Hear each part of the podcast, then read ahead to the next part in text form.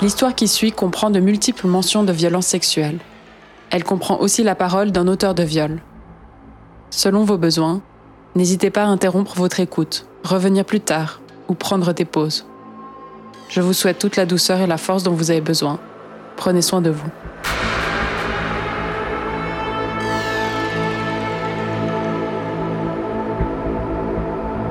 Je voyais une scène, c'est très bizarre hein, comme rêve. Il y avait un, enfant, pas un enfant, un adolescent, un, garçon, et il y avait son père euh, à côté. Et en fait, je me suis rendu compte que l'enfant, l'adolescent, il allait hériter du, pouvoir que le père, qui était le souverain, allait lui donner. Et euh, il était face à ses sujets, face à plein de gens. Pour recevoir le, pouvoir, il devait en fait violer euh, une personne devant tout le monde. C'était trop bizarre. Et tu voyais que le jeune, il était en fait euh, motivé et il était encouragé par le père qui pouvait lui montrer comment faire et tout il y a eu cette passation de pouvoir à travers cet acte euh, du, viol de cette personne-là et euh, devant plein d'autres gens. Et hum, c'était très très glauque, très violent, très bizarre et je me suis réveillé et je me suis dit mais, mais qu'est-ce que pourquoi je rêve de ça, tu vois J'avais l'impression que c'était comme euh, une espèce de, prise de conscience que que j'avais fait un, acte violent. Et après, je me suis demandé si c'était pas en fait aussi une représentation de, de toute cette tradition, enfin c'est hardcore de dire tradition, mais de cette transition de comportement qu'un homme doit avoir et qu'un père ou une figure paternelle transmet un jeune.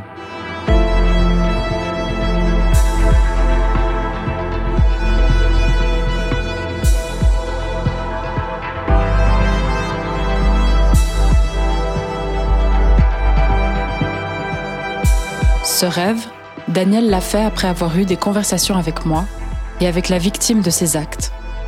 Ça l'a tellement remué qu'il a vu dans son sommeil la vraie nature des violences qu'il a commises et du patriarcat. On reviendra à Daniel, mais en vrai, toute cette histoire, elle a commencé avec Jean. Ce qui m'est arrivé l'autre jour, vous l'avez peut-être déjà vécu. Ou alors vous avez peur que ça vous arrive. Peut-être que c'est juste une question de temps et vous vous demandez quand est-ce que ça va m'arriver? J'étais au bord de la rivière avec mon ami Jean et là il me dit ⁇ Je suis accusé de viol ⁇ Au milieu de cet après-midi tranquille, cette toute petite phrase soulève d'un coup un nuage de questions, de colère, de silence. Ce jour-là, j'aurais pu le pousser dans l'eau et le noyer. Je ne sais pas si j'aurais réussi, mais Franchement, j'aurais pu au moins essayer. Parce qu'en vrai, je comprends les personnes qui disent je déteste les hommes. Moi aussi, je déteste les hommes. Il n'y a aucun problème, vous pouvez me traiter de féministe extrême. Je prends ça comme un compliment. Mais bon, ma détestation des hommes n'est pas absolue. Elle laisse aussi la place à d'autres émotions comme l'amitié et l'amour. En fait, tout ça coexiste. Et c'est d'ailleurs assez déroutant. Et j'avoue, j'ai pas envie de tuer un mec. J'avais pas envie de noyer Jean. En fait, Jean, c'est pas son vrai nom. Je l'appelle comme ça parce que c'est un nom commun, c'est un nom banal. C'est le nom francophone masculin le plus fréquent en Suisse. Jean, c'est mon ami, mais en vrai, ça pourrait être le vôtre. Ça pourrait être n'importe qui. Donc j'étais au bord de la rivière avec Jean et j'ai décidé de pas le tuer. J'aurais pu partir aussi, ou lui crier à la figure que c'était une immense ordure comme tous les hommes. Mais j'ai un aveu à vous faire. J'avais envie de l'écouter et lui parler aussi. J'excuserai jamais les actes de Jean, et on m'a souvent dit que ça sert à rien de parler avec un violeur. Mais moi je me dis, crier sur quelqu'un que c'est une pauvre merde ou l'isoler, oui, ça peut réveiller quelques consciences. Par exemple, je pense que Jean s'est rendu compte de la nature de ses actes en partie grâce à une isolation sociale. Mais je me demande si dialoguer peut aussi aider à accélérer cette prise de conscience et donc à éradiquer les violences sexuelles. J'avais envie d'essayer de parler avec Jean. J'avoue aussi, j'avais peur. J'étais pas sûre que c'était une bonne idée et j'avais un peu la flemme. À ce moment, je me suis souvenu des mots de Lorette Bastide à la toute fin de son livre qui s'intitule Futur. Elle écrit Aujourd'hui, je choisis ces mots. On s'assoit par terre et on ne bouge plus. On ne bouge plus jusqu'à qu'ils aient compris. Et aujourd'hui, dans mon maillot de bain encore humide, je reste assise à côté de mon ami Jean. Je ne savais pas ce qui allait se passer, mais je savais que j'allais pouvoir vous le raconter. Et ça m'a donné du courage. Là, vous vous dites sûrement, bon, alors on peut l'entendre cette conversation? Eh ben non. C'est bête, hein, pour un podcast. Cette histoire, elle m'appartient pas. C'était impossible, pour différentes raisons, d'avoir l'accord des victimes. Et c'est tant mieux. Parce qu'au moment de la conversation, dans ma tête, ça faisait comme ça. T'as une traîtresse. C'est si mal de l'écouter pour faire ça. Pourquoi tu lui parles Ça fait du bien de prendre Tu le crois temps. qu'il va t'écouter Tu veux lui J'ai dire l'impression qu'il est sincère. J'arrive pas à Pourquoi je fais trouver ça les mots. C'est fou, je Ça pensais qu'il comprendrait. J'ai besoin de Il silence. fait juste semblant Pourquoi pour il redorer son blason. plus Il t'utilise. Je Il crois a le droit d'être écouté. Je comprends rien. nulle. T'embobines. Ça doit pas être facile Merci. pour lui. T'as pas le droit de penser ça. Comment ça se fait que j'ai jamais eu une conversation comme ça avant? Pendant une semaine, après cette discussion, je me sentais sale. Comme quand j'oublie de me brosser les dents après une soirée et que je me réveille la bouche rugueuse et qui schlingue. J'avais l'impression que le cortège de la grève des femmes marchait sous mes tempes et que toutes criaient très, tresse, très, tresse, très, tresse. Je me souvenais de certaines choses que Jean avait dites et ça m'énervait. Mais je me souvenais pas de tout, c'était flou. Et certaines phrases que j'aurais voulu lui dire sont arrivées trop tard. Elles viennent parfois quand je suis à vélo ou quand je bois une bière avec des amis. Et elles viennent souvent quand j'arrive pas à dormir. Quand elles arrivent, j'ai envie de les dire tout de suite, haut et fort. Mais t'imagines la tête des passants ou des gens dans le bar, et chez moi, elles résonneraient dans le vide. C'est un sacré projet quand même, ton, ton là. je, je suis curieuse de savoir euh, qu'est-ce qui t'a intéressé là-dedans? Enfin, qu'est-ce qui t'est venu, euh, comment ça t'est venu à l'idée, pardon? Parce que c'est ouais, ambitieux, je trouve. pas que c'est pas bien, hein, mais ça te pose tellement de questions, quoi. Ça, c'est Zoé, ma pote de longue date que je vois vraiment pas assez. Mais quand je galère dans mes combats féministes, je pense à elle et ça me redonne de l'énergie. Je lui ai dit mon projet de podcast et elle a raison. Ça soulève beaucoup de questions. La première question, c'est Mais pourquoi parler avec un violeur?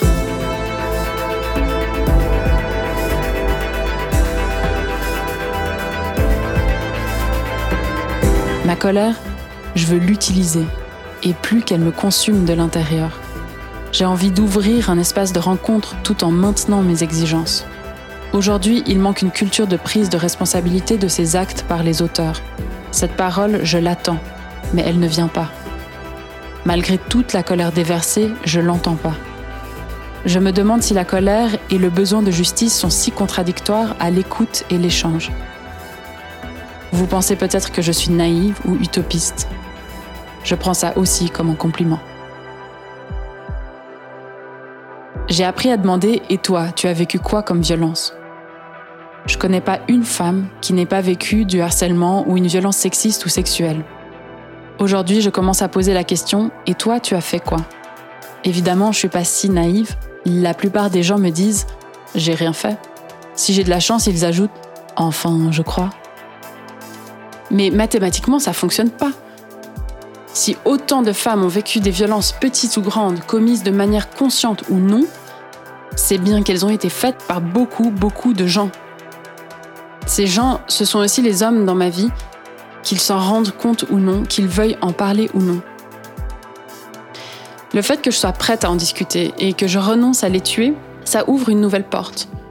J'en suis pas encore sûre de ce qu'il se trouve de l'autre côté, Peut-être que je rebrousserai chemin, mais j'ai l'impression que ça fait bouger des choses et je suis trop curieuse et aussi fatiguée pour ne pas essayer. La première chose que ça fait bouger, c'est que Jean m'en a parlé. S'il pensait pas que ça m'intéressait d'en discuter, je suis pas sûre qu'il me l'aurait dit. Pour l'instant, je me sens perdue et j'ai envie de me préparer avant d'en avoir d'autres. Je me suis dit que j'étais pas toute seule, alors j'ai demandé à des amis ce qu'elles ont fait dans des situations similaires. Alors, j'ai vécu ça avec un ex-ami. Je savais déjà qu'il avait des comportements pas OK envers des femmes, mais je voulais pas trop le voir, je pense. Et c'est seulement quand j'ai appris à travers une amie qu'il avait commis un viol que je me suis dit que je voulais plus être en lien avec lui. Du coup, moi, j'ai un ami de qui je suis proche depuis assez longtemps, qui euh, a vécu, on peut dire, une vraie exclusion sociale euh, en raison du fait qu'il a été accusé, euh, mais pas seulement accusé, c'est parce qu'il l'a commis, une agression sexuelle envers une personne. je l'ai vécu personnellement très bien parce qu'il est venu de lui-même parler des choses et que en plus de ça, il avait une posture où il était extrêmement, euh, il se sentait mal de cette situation euh, et qu'il a pris conscience aussi de, la gravité. Il avait envie de reconnaître les faits et donc ça, c'est d'autant plus facile d'en parler. Alors j'ai un collaborateur de travail que j'aime beaucoup qui euh, a été accusé d'avoir fait des agressions à caractère sexuel, je me trouvais euh, très démunie face à cette situation parce que j'ai beaucoup travaillé avec lui. Euh, artistiquement, on s'entend très bien. Je me suis rendu compte que je ne savais pas exactement comment faire, quoi faire. Je me suis dit que c'était pas correct envers la, la, personne qui avait vécu cette expérience avec lui et de continuer à le côtoyer. Donc euh, tout de suite, je me suis dit, ok, c'est plus possible en fait. Et, mais j'ai pas su comment transmettre ça à lui. On se voyait, on parlait de plein de choses, mais c'est vrai que ça, c'est quelque chose de très intime et c'est se mettre dans un niveau de vulnérabilité qui est très, très haut. Euh, donc, je pense que c'est ça qui m'a plus surpris. J'en ai parlé avec plusieurs personnes. On m'a dit euh, vire-le immédiatement, fais comme si tu ne savais rien, discute avec lui. Est-ce que c'est vrai? Est-ce que tu peux vérifier ses accusations? Est-ce que tu peux mener une enquête? Moi, je ne suis pas un juge. Je ne peux pas être juge et partie. Euh, je n'ai pas de formation légale. Je peux savoir des choses, mais je peux ne pas savoir des choses. Et à titre d'employeuse, c'est très difficile de juger. Quand je venais d'apprendre l'histoire et tout, je me suis dit, bah, il faut que je discute avec lui. Mais j'ai eu un peu peur, je pense aussi. Si ça avait été peut-être une autre personne que je me disais, ah ouais, peut-être qu'il arrive à comprendre, peut-être que j'aurais oser le faire En fait, j'ai vraiment très peu réagi sur le bout euh, de, la gravité de la situation. Je, l'ai même peut-être minimisé au vu. Alors, c'était en lien aussi avec la vulnérabilité dans laquelle il s'est mis. Je pense que ça a fait que je me suis pas dit, ah mon Dieu, mais quel, euh, quel salaud, j'en sais rien quoi. J'ai même pas eu cette euh, idée en tête. Finalement, j'ai aussi beaucoup minimisé les choses, voire il y a un bout que là, oui, bon, bah, ça arrive quoi. J'ai eu un coup de fil où j'ai commencé à parler de cette situation et lui immédiatement s'est retiré. Moi, j'étais pas sûre de ce que j'allais faire. C'est lui qui est parti en premier. En, tout cas, je pense qu'il s'est rendu compte que je me suis éloignée. Il s'est rendu compte qu'il a avec quelques personnes qu'il le regardait un petit peu différemment après. Et il a jamais essayé de me recontacter après. Il a jamais essayé d'en parler, par exemple. Et donc, euh, peut-être qu'il a quelque chose qu'il n'a pas juste envie de voir, voilà, au confronter. En discutant avec elle, je me suis rendu compte qu'il existe beaucoup de situations et de réactions différentes. Josefa a coupé tous les liens. Manon, elle a discuté. Olivia, elle voudrait en discuter plus. Il n'y a pas de recette, ça dépend évidemment de la situation, de qui est en face, de comment on l'apprend, etc. Et on a surtout le droit de renoncer aux discussions avec des auteurs de violences sexuelles. Ça, je l'avais presque oublié. Donc je pourrais m'arrêter là, économiser du temps et de l'énergie. Mais j'ai l'impression que comprendre comment avoir ces conversations m'aiderait aussi à décider si je veux les avoir ou non. Ce qui est sûr, c'est que pour beaucoup de gens, ces conversations sont extrêmement difficiles.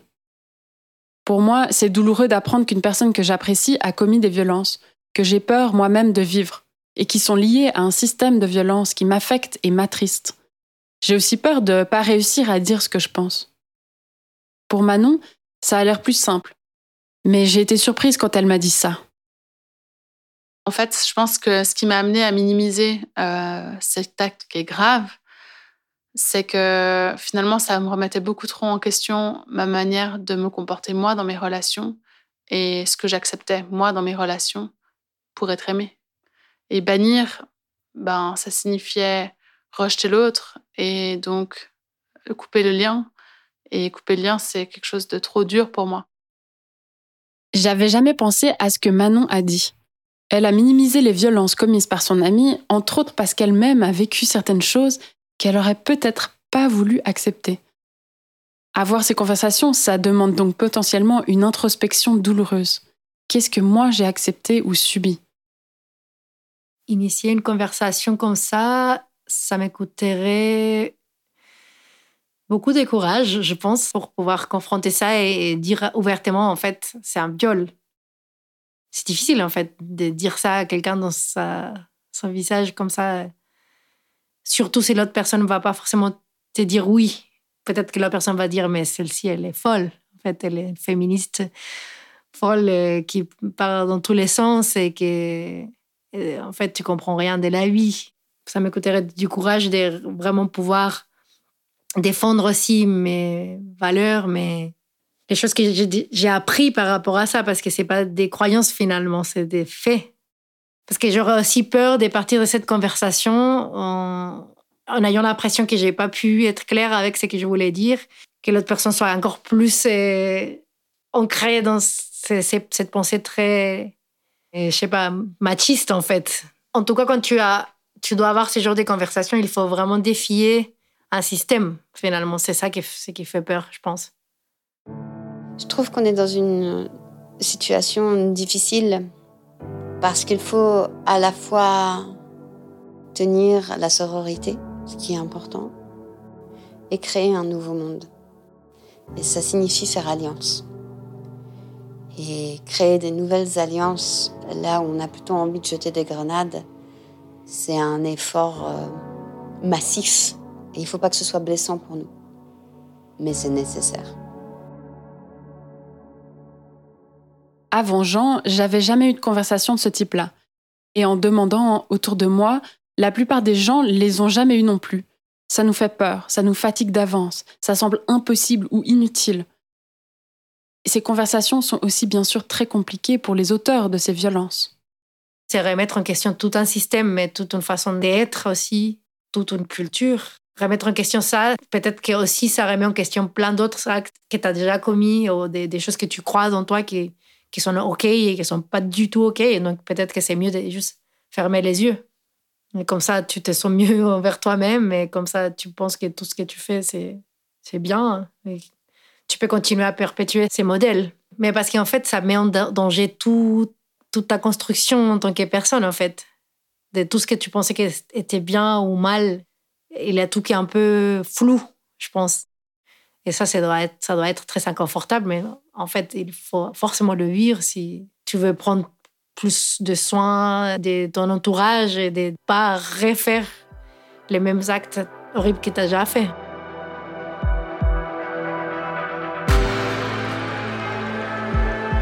Mais franchement, qu'est-ce qu'on s'en fout si c'est difficile pour eux? Ça, c'est mon premier réflexe. Mais pour avoir une discussion avec un auteur, je pense que c'est important d'essayer de le comprendre. Quelques semaines après ma discussion avec Jean, on m'a donné le contact de Daniel. Vous vous souvenez, c'est celui qui a fait le rêve glauque au début. Apparemment, il avait envie de discuter avec moi. Vous vous en doutez, Daniel, c'est pas son vrai nom, c'est juste le deuxième nom masculin le plus courant en Suisse romande. Daniel aurait voulu donner son vrai nom, mais la victime de ces actes a accepté qu'il témoigne à condition que ce soit anonyme. Récemment, Daniel a discuté avec un ami accusé de viol. Petit à petit, il se dit Et moi, j'ai fait quoi? Il se souvient alors d'une soirée où il a continué un rapport sexuel alors que sa partenaire s'était endormie. Il lui a parlé le lendemain, il se souvient qu'elle lui a dit d'un ton léger que c'était pas bien. Ils étaient passés à autre chose. Dix ans plus tard, il s'interroge et décide de la contacter pour mieux comprendre la nature et l'impact de ses actes. Euh, il y a peut-être cette, euh, cette peur déjà de replonger dans son passé et de se dire est-ce que j'ai fait quelque chose de pas ok? Et est-ce que je serais pointé du doigt? Est-ce que je serais euh, ben jugé? Est-ce que je serais cancel pour ces choses-là? Et j'ai pas envie de me tremper là-dedans donc j'y réfléchis pas je veux pas y passer les gens à qui j'ai parlé de ça souvent ils ils sont un peu là ils pensent à eux d'abord et c'est vrai que, en fait, c'est peut-être la première étape de la réflexion. D'abord, tu penses à toi. Et après, tu te dis, mais est-ce que l'autre, euh, qu'est-ce que l'autre ressent? Euh, En fait, si je faisais ça maintenant, je me considérais complètement comme un violeur. Et, et maintenant, quand je pense à moi d'avant, je me dis que c'était carrément euh, un viol. Mais c'est super difficile de, de, de, dire ça, en fait, de, de sortir ça, de sortir ces, cet aveu, en fait. Et ça, ça m'a fait vraiment remuer plein de choses en moi, en fait, quand je me suis rendu compte de ça maintenant.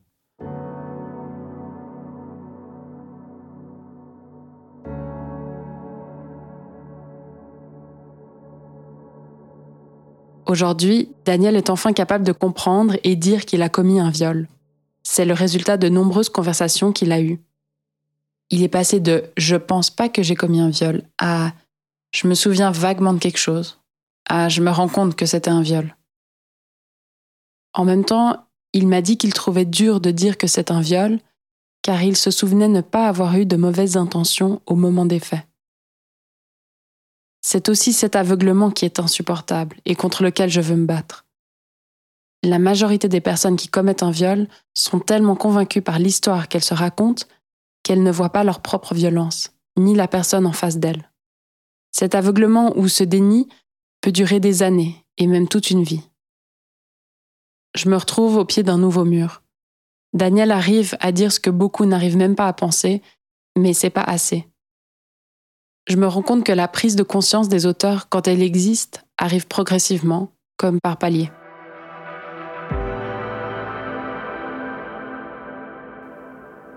On a toujours envie que la personne ait une prise de conscience fulgurante, qu'elle. Mais je ne crois pas à la métamorphose d'un individu euh, comme ça en 30 secondes. Moi, j'ai envie d'avoir cette conversation parce que c'était un ami et qu'on essaye de voir comment on peut euh, continuer à être en relation. Mais je ne sais pas si j'en suis capable. Mais il faut essayer. En fait, dans un dialogue avec lui, j'aurais voulu qu'il soit ouvert, je pense, à entendre ce que j'avais à dire.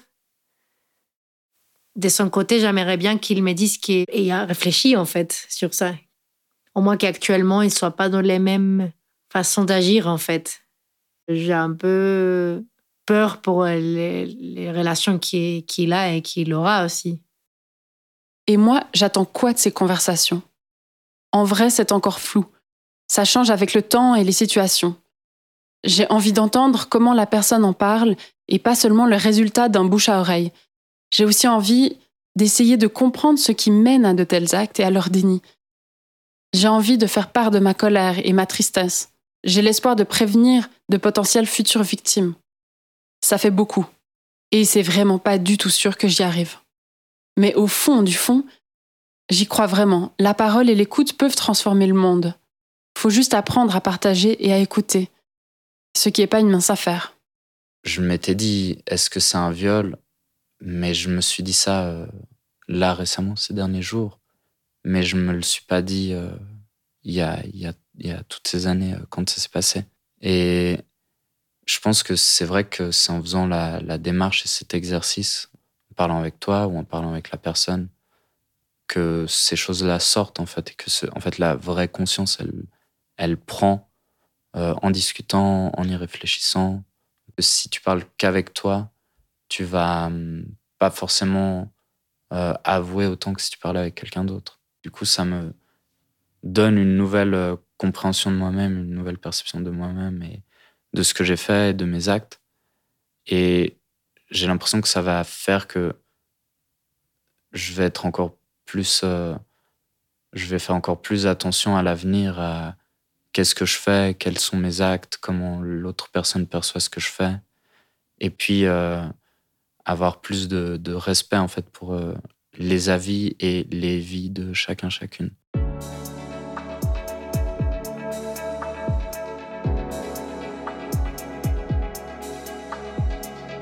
Qu'on sait pour l'instant, c'est que ces conversations sont difficiles et pas forcément inutiles. Pourtant, ce qui est sûr aussi, c'est qu'elles sont très rares. La plupart des personnes à qui j'ai demandé m'ont dit qu'elles voudraient en avoir une ou qu'elles l'ont évité.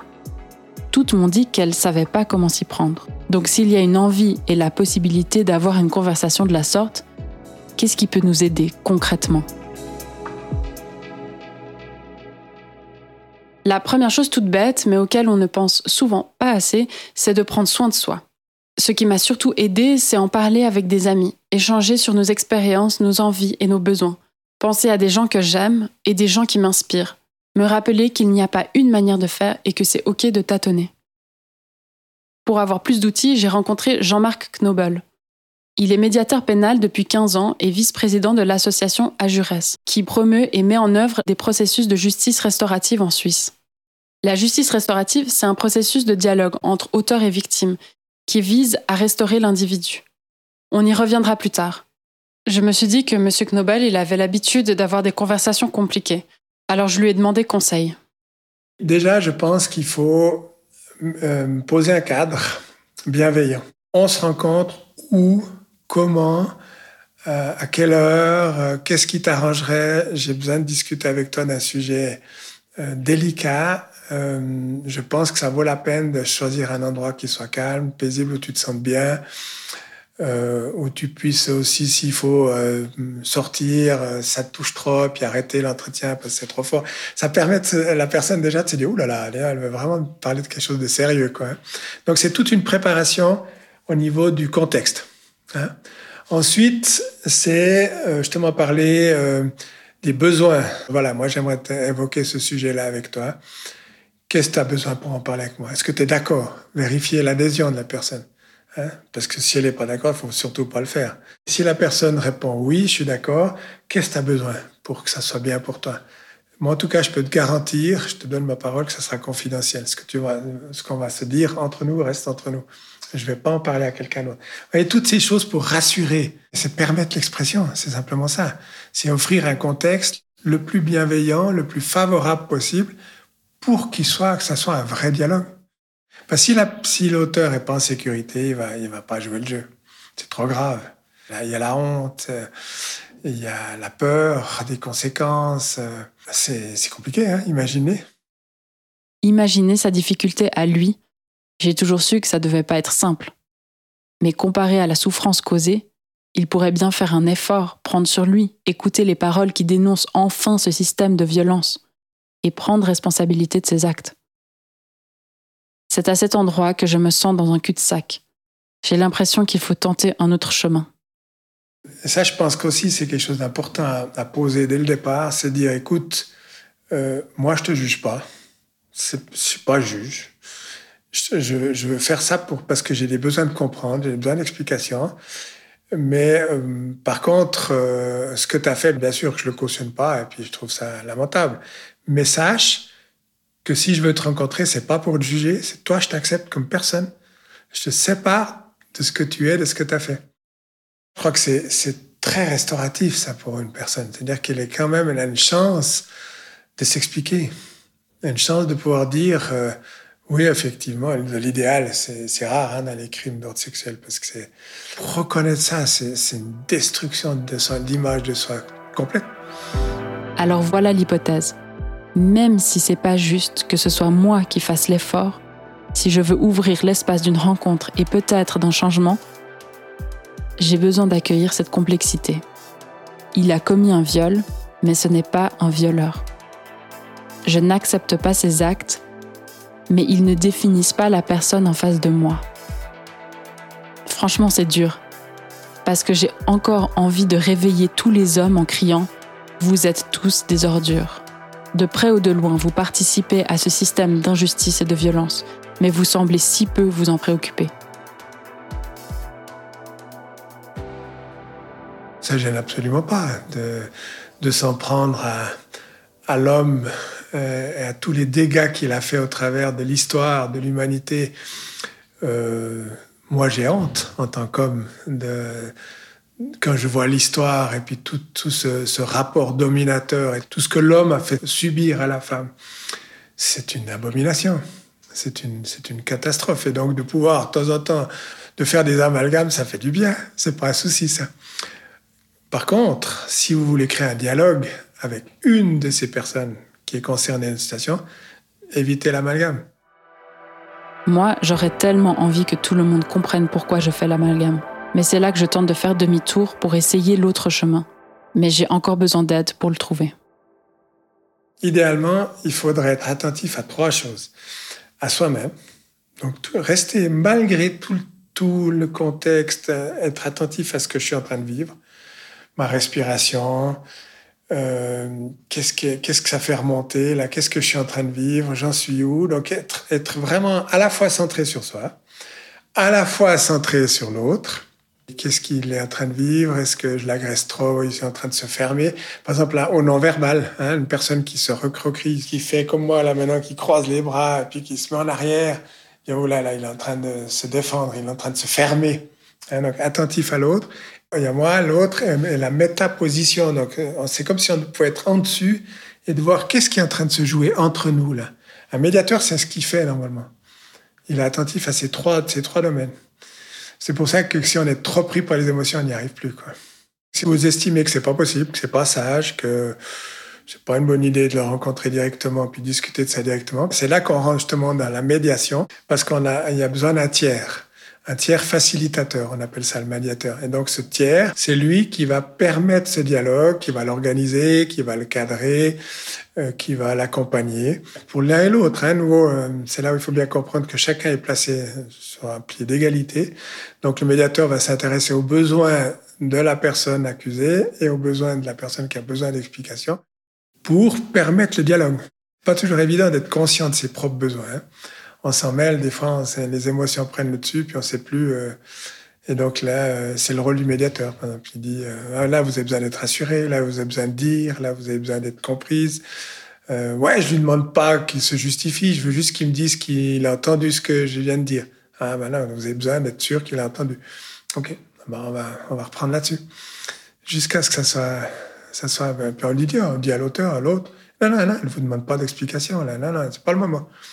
Maintenant, est-ce que vous pouvez répéter ce que vous avez entendu? Si vous avez des doutes à vos capacités à aller jusqu'au bout, à oser dire, à aller mettre les mots, vraiment les mots qui font mal aussi, les mots qui expriment un doute, par exemple. Ben, par exemple, écoute, euh, tu es accusé de ça, moi je sais pas. J'ai vraiment un doute. C'est dur à dire à quelqu'un. Je sais pas si tu l'as fait ou pas. Je sais pas. Puis, l'autre, il dit, même si je te jure, il dit, bah ouais, tu peux me jurer ce que tu veux, j'ai un doute. Mais ça, c'est vrai que de le dire en face, il faut une bonne relation avec la personne.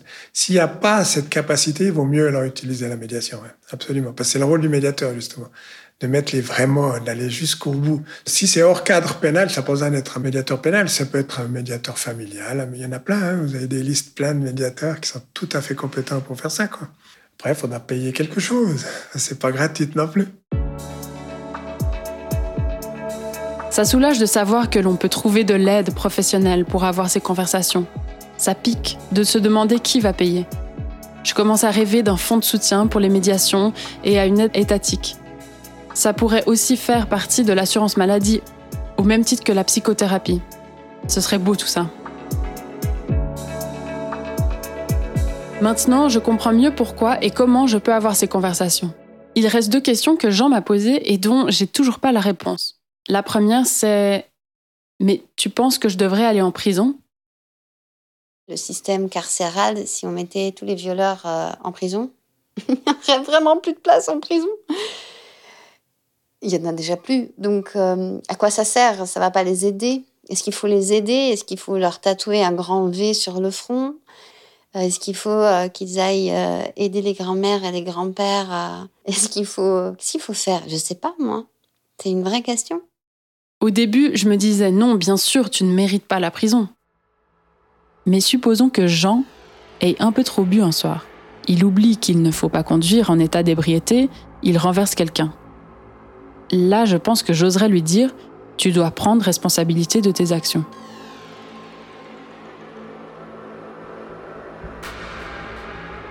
Pourquoi c'est moins facile à dire pour des violences sexuelles? Peut-être parce qu'à l'école, j'ai reçu plus d'éducation routière que sexuelle. Ça, ça pose question. Je réalise qu'un endroit en moi banalise encore le viol. Mais cette justice et cette prison sont bien lointaines, presque irréelles. Je lis simplement très souvent dans les journaux acquitté ou non lieu. Ce thème de la prison, il revient souvent et je ne savais jamais quoi dire ou quoi penser. Pour mieux comprendre la situation, j'ai discuté avec Camille Maolini, qui exerce à Genève en tant qu'avocate spécialisée dans la défense des victimes de violences conjugales et de violences sexuelles. La responsabilité pénale, c'est la responsabilité envers l'État, en fait. Hein. Moi, j'estime que ça fait partie de, de prendre ses responsabilités. Par contre, vous serez traité en conséquence dans le cadre de la procédure pénale. Donc, pour moi, le risque, il n'est pas si énorme parce que, en fait, un auteur qui admet, qui s'excuse, qui vient lui-même admettre, il serait traité extrêmement positivement par les autorités pénales.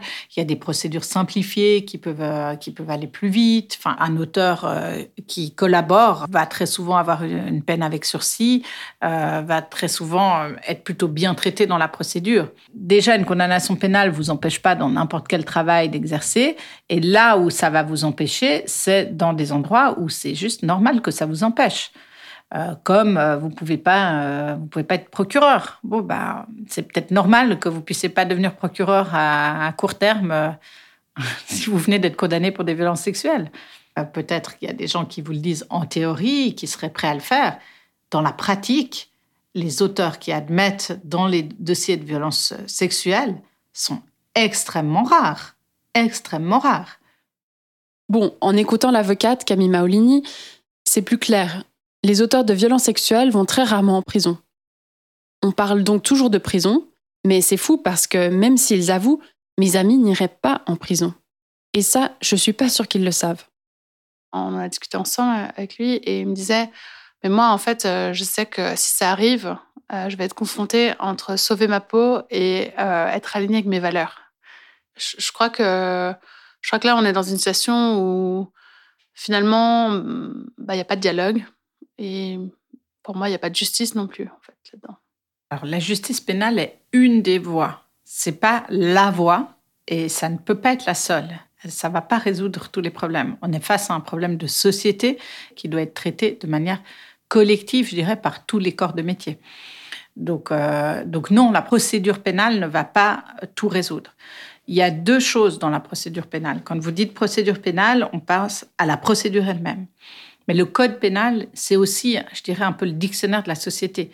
Qu'est-ce qui est autorisé ou pas par notre société? Il y a quand même un message derrière ce code pénal. Quand le viol conjugal n'était pas criminalisé, ben, il y avait un message dans le code pénal pour la société. C'est que oui, votre femme, vous pouviez faire ce que vous vouliez avec. Ça, c'était le message du dictionnaire de la société. Et puis, on a une loi qui va évoluer au 1er janvier 2024. Donc, on n'a pas obtenu euh, la modification qu'on souhaitait de seul un oui est un oui, mais on a quand même une modification qui va largement dans le bon sens et qui couvrira, entre autres, euh, les euh, situations de, sidération. Le viol sera également pour les pénétrations non vaginales. Donc il y a un message de société au-delà des procédures ou pas procédures. Il y a aussi quel est le message de société.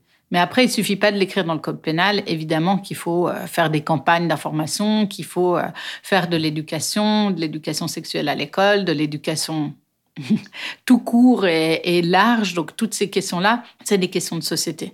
Et le message derrière le fait qu'il y ait ces plaintes pénales, il est extrêmement important pour la société. Quand vous savez que votre cousine, votre sœur, votre copine, votre mère, n'importe qui a déposé plainte, c'est défendu, vous savez que c'est possible, vous savez qu'on a le droit de se défendre, qu'on a le droit de déposer plainte. Donc, vous le savez, dans une famille, ça se sait, dans un groupe d'amis, ça se sait. Donc, en fait, bien sûr que le message, il est important. Au-delà de ça, euh, on a quand même euh, des auteurs qui récidivent. On a quand même euh, beaucoup d'histoires avec des auteurs qui récidivent, des gens qui dénoncent des faits dix ans après, et puis on se rend compte que ben il y a cinq ans, il y a déjà eu une procédure pénale. Donc euh, c'est mathématique. Hein. Plus il y a de plaintes pénales, plus ces cas de récidive, ça va faire des matchs. Et euh, autant les condamnations sont très très compliquées à, obtenir en violence euh, sexuelle, autant quand on a deux victimes qui se connaissent pas ou bien qui se connaissent mais qui n'en ont jamais parlé et qui vont de manière indépendante déposer plainte contre le même auteur en racontant à peu près la même chose, on a ça aussi beaucoup en violence conjugale, bah, ça renforce énormément le dossier. Donc euh, là aussi, euh, on, a, on a vraiment euh, quelque chose qui pourrait être très positif s'il y avait plus de dénonciations. La voie pénale, c'est donc pas la seule solution, mais elle peut être très utile. Il n'y a pas une voie, une recette miracle qu'il faudrait suivre. Et on peut même remettre en cause le système carcéral. Certaines voies vont relever, je dirais, euh, une incohérence entre la position féministe de défendre euh, une, infraction pénale plus large sur les questions de violence sexuelle et les positions féministes anticarcérales. En fait, si on est prêt pour faire la révolution de l'ensemble du système demain, ben moi, je suis partante. Mais aujourd'hui, on est dans le système dans lequel on est on veut commencer à remettre en question le système carcéral. Sur quoi? Sur la question des violences sexuelles. Alors là, vraiment, pour moi, c'est l'exemple type. C'est toujours aux femmes, entre guillemets, euh, de prendre sur elles. Alors quand on parle de violences sexuelles qui sont quand même très, très, très, très largement euh, à l'encontre des femmes, là, on devrait remettre en cause le système carcéral. Donc, euh, le système carcéral, oui, on devrait le remettre en cause, ça c'est mon avis personnel, mais pas dans ce contexte-là en premier lieu. Finalement, l'auteur se soucie beaucoup de lui-même. Qu'est-ce qu'il risque? Alors que la vraie question, elle est de quoi a besoin la victime? Une procédure pénale, ça peut être la bonne solution pour une personne, pas la bonne solution pour une autre personne. Ben, c'est ça. Être une victime, c'est être une personne, en fait. On est toutes différentes. Nos besoins sont aussi tous différents. Et moi, je travaille beaucoup là-dessus, sur quels sont vos besoins à vous. Et puis en plus, les besoins, ils évoluent dans le temps. Donc, euh, ça peut être un besoin de déposer plainte, puis un an après, ça peut être un besoin de tout arrêter. Donc, euh, voilà, tout ça est pour moi parfaitement légitime. En fait, une victime devrait être légitime à être comme elle veut. Donc elle peut être triste, elle peut être en colère, elle peut être fâchée, elle peut être, elle peut ne montrer aucune émotion. Et puis euh, c'est quand même une victime. La deuxième question que Jean m'a posée et dont je n'avais pas la réponse, c'est tout simple. Alors qu'est-ce que je dois faire? Ce qu'il doit faire, je ne sais pas. Moi, j'ai réfléchi à ce qu'il pourrait faire. Ça pose question que moi je fasse les recherches, mais je les ai faites principalement pour moi pour savoir ce que je peux dire, ce que je veux dire lors de rencontres. Pour l'instant, j'ai décidé de n'avoir des conversations qu'avec des personnes qui reconnaissent les faits. Mais quelqu'un qui dit j'accepte ces accusations, je reconnais les faits, ça ne veut pas dire qu'il a réellement compris ce qu'il a fait, qu'il est même prêt à dire j'ai commis un viol. Souvent, ce mot reste coincé dans leur gorge.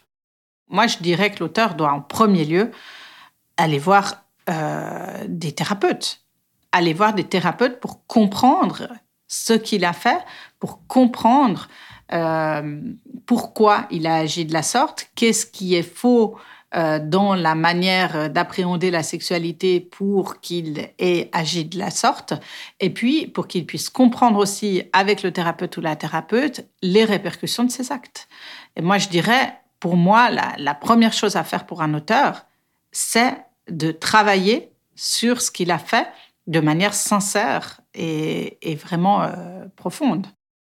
Moi, ce qui me choque le plus et ce qui m'a vraiment profondément touchée, je me suis dit en me mettant à sa place quand j'ai reparlé très récemment avec lui, c'est qu'en fait, il n'a jamais eu l'occasion de pouvoir échanger avec cette personne, de pouvoir lui demander pardon, de pouvoir lui dire à quel point il avait pris conscience de ce que ce qu'il avait fait, c'était mal, de pouvoir restaurer, euh, redonner quelque chose à l'autre, en fait, dans quelque chose de plus positif chose qui fait du bien au cœur et ouais, permettre de montrer qu'il s'en fout pas en fait.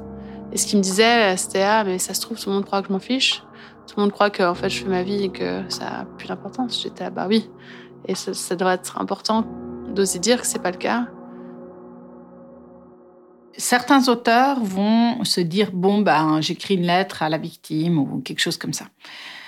C'est délicat, c'est très délicat la victime, euh, comme je le disais, elle fait souvent face à des répercussions qui sont bien plus grandes que ce qu'imagine l'auteur.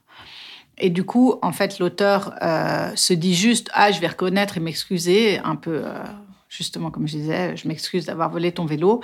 Et il se retrouve face à une victime qui, elle, vit les conséquences de cet acte depuis deux ans et qui va recevoir cette lettre sans y être préparé et puis qui ça va paraître extrêmement léger pour euh, pour la victime donc ça va pas avoir l'effet escompté. Donc je dirais que de, la prise de contact direct avec la victime est délicate. En justice restaurative, c'est par exemple les intervenants euh, qui vont prendre contact avec la victime pour voir si elle serait disposée à entrer dans le processus. Donc là, on a des professionnels qui interviennent pour prendre ce contact. Ça, ça paraît euh, par exemple une très très bonne solution, évidemment. La justice restaurative, j'en avais déjà entendu parler. Mais c'est quoi exactement la différence entre la justice pénale et la justice restaurative? J'ai demandé à Monsieur Knobel, le médiateur qu'on a entendu tout à l'heure. Oui, la priorité pour la, le, le, le, droit pénal classique, c'est la loi. C'est le respect de la loi. C'est ce respect de la loi qu'on a besoin pour le vivre ensemble. Ça, on est bien d'accord. Hein Donc la justice restaurative ne remet pas du tout ça en question, mais elle, elle estime que l'individu est, est, des fois prétérité par cette priorité. Et donc, elle veut absolument, elle tient absolument à ce qu'on on laisse plus de place aux besoins individuels dans la justice restaurative, c'est ça qui est visé. C'est que, à la fois, il y a une, justice, mais à la fois, il y a une restauration de, des individus, autant des auteurs que des victimes d'ailleurs, hein, tiens à le préciser. Les victimes souvent se sentent euh, insatisfaites parce que c'est pas la punition de l'auteur qui les satisfait entièrement. Pour certaines victimes, c'est ce qu'elles cherchent. Voilà, l'auteur a été arrêté, l'auteur a été sanctionné, c'est bon, je peux passer à autre chose. Mais pour d'autres, il y a un besoin de dire, il y a un besoin de comprendre, il y a besoin d'explication, il y a un besoin de, reconnaissance. Quand on a été victime, on est bloqué sur image, un peu comme ça. On a une, représentation du crime ou de l'auteur qui est, euh, est, très, très personnelle. Mais souvent, c'est de l'ordre du monstre, c'est de l'ordre de, c'est pire que ce qu'elle est en fait, que la réalité. Et quand tout d'un coup les personnes sont face à la réalité, la plupart du temps, la représentation change. La représentation euh, redevient quelque chose de l'ordre de, de, de, beaucoup plus normal, quoi, de beaucoup plus correspond beaucoup plus à la réalité, quoi. Il me reste une question. Puisque Jean n'est pas en procédure pénale, est-ce qu'il pourrait quand même proposer un processus de justice restaurative à la victime? L'idéal, c'est la personne qui assume, qui accepte les conséquences de ses actes. Ça, c'est top du top. Si la personne arrive à, faire ça, quitte à aller faire un petit séjour en prison, eh ben, je pense que c'est très, très constructif. Et là, je pense que la personne peut être vraiment sauvée. Maintenant, euh, il y a des personnes qui reconnaissent, mais il faut pas que ça aille, euh, sont pas prêtes à en payer le prix. Alors, au moins qu'elles reconnaissent face à leur victime, pour faire du bien à la victime, au moins. Au moins ça. Bien sûr, l'auteur prend un risque, mais un risque mesuré quand même. Parce que les médiateurs, par contre, sont, sont tenus à la confidentialité. On ne pourrait pas témoigner. Hein. Ça fait partie de l'éthique de la médiation. Et si la victime a juste besoin de silence et qu'on lui foute la paix? Il y a toujours une chose que Jean et tous les autres peuvent faire, en parler autour de soi. Bah, en fait, il faudrait étendre le mouvement MeToo, mais genre le, le, le changer dans le sens genre MeToo, genre moi aussi ça m'est arrivé et à moi aussi j'ai fait. Les gens, ils n'ont pas envie de se rappeler ça ou de se demander et, si moi j'avais fait ça. Il y a eu ce commencement euh, qui venait pas de moi de base. Ensuite, ça m'a atteint et moi j'en parle à d'autres gens. Et maintenant, euh, mes amis, quand ils me parlent et que je discute de ce podcast, ah, ils commencent à parler euh, de choses et à discuter, à me poser des questions qu'avant on, on parlait pas trop. Donc c'est bien, j'ai l'impression que c'est comme si on avait jeté une petite pierre, qu'elle avait roulé jusqu'à moi, ça m'avait touché. Moi je roule, tac, je touche d'autres gens et puis ça, ça s'étend.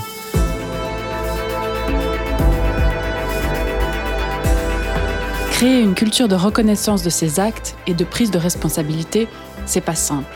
Je suis pas sûre que Daniel dirait tout ça s'il devait rendre compte de ses actes devant la justice. Mais au moins, il creuse à l'intérieur de lui et en parle autour de lui. Pour autant, je fais attention de ne pas abaisser mes attentes. Les hommes qui prennent conscience de leurs actes ne sont pas des héros. Prendre conscience, c'est le premier pas, mais c'est pas encore prendre la responsabilité de ses actes. Évidemment, les hommes qui en prennent la responsabilité ne méritent toujours pas une médaille. Ça devrait être normal et pas incroyable. Aujourd'hui, je me sens libre d'avoir ces rencontres ou non. Je me sens libre de revoir ces personnes ou non. Et je sais que j'ai le droit de changer d'avis. Depuis ma conversation avec Jean, j'ai échangé avec d'autres auteurs de violences sexuelles, Daniel que vous avez entendu et David. J'apprends à prendre soin de moi dans le processus. Je sais que je peux demander de l'aide pour les avoir. Je sais que je peux écouter même si je suis pas d'accord. Je sais mieux ce que je veux dire C'est à chaque fois différent et avec l'entraînement de moins en moins difficile. Je sais que ces rencontres ne sont pas toujours possibles, mais elles sont pas non plus toujours impossibles. Étonnamment, ces conversations m'ont aussi apporté beaucoup de joie. Je me sens plus forte, plus sûre, plus calme. Aujourd'hui, Daniel et deux de ses proches envisagent de participer à des groupes de parole autour des violences sexistes et sexuelles. Jean a participé à un cours sur le consentement, David a commencé à en parler autour de lui et réfléchit à lancer un processus de justice restaurative. C'est peut-être microscopique face au système colossal d'injustice et de violence auquel on fait face. Mais c'est le résultat de ces petits cailloux que j'ai lancés. Moi, j'ai envie que ces petits cailloux se transforment en rochers qui écrasent le patriarcat. Je sens ma colère plus vivante et puissante que jamais. Parler, échanger, écouter. C'est pas facile, mais ça pourrait faire bouger des montagnes. Et en même temps, on peut toujours continuer à crier.